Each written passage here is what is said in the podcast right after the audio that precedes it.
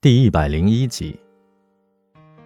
大约过了二十分钟，那位男士满面春风的走了出来，从莫蔚身边擦过时，他送来了同情的一瞥，仿佛在说：“大姐，省省力气吧。”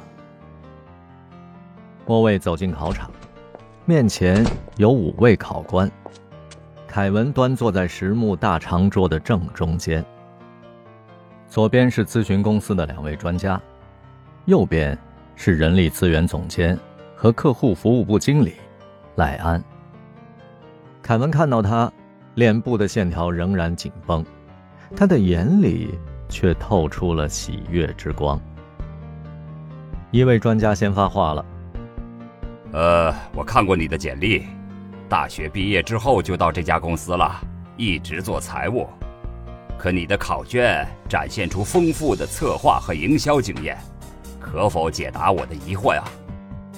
我的专业是财会，上学时辅修过广告传媒课程，非常感兴趣。正好有个朋友是专业策展人，我参与过他的一些项目，所以对这个领域并不陌生。请介绍一部你朋友的作品，以及你参与的部分。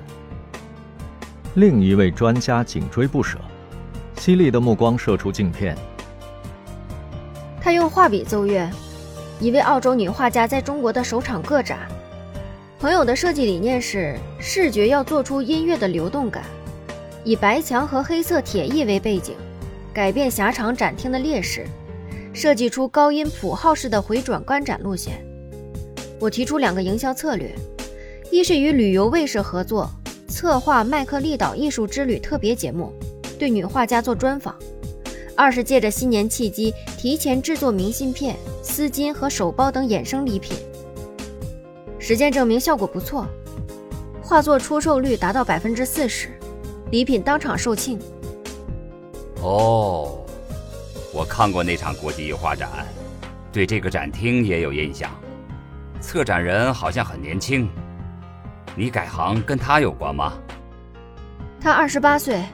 那是他最后一件作品，他让我明白梦想经不起等待，人生没有回头路，所以我想抓紧时间做自己真正喜欢的事。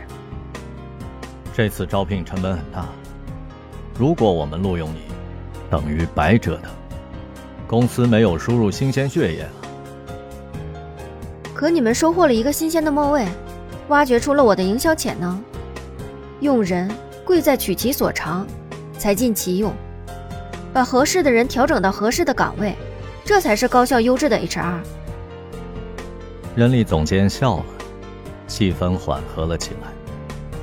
大家开始问他一些生活问题：高跟鞋是不是跟别人借的？能不能适应满天飞的频繁出差？结婚以后会不会影响工作？酒量到底怎么样？莫蔚感觉胜利在望了。一直沉默的赖安发话了。众所周知，你因为自杀休了长达半年的病假。本来我不想提起这事儿，可我必须对自己的下属负责。我担心你不具备强大的抗压能力和承受能力来应对客服工作。莫蔚心里咯噔了一下，这家伙看着慈眉善目。怎么当众戳他的软肋呢？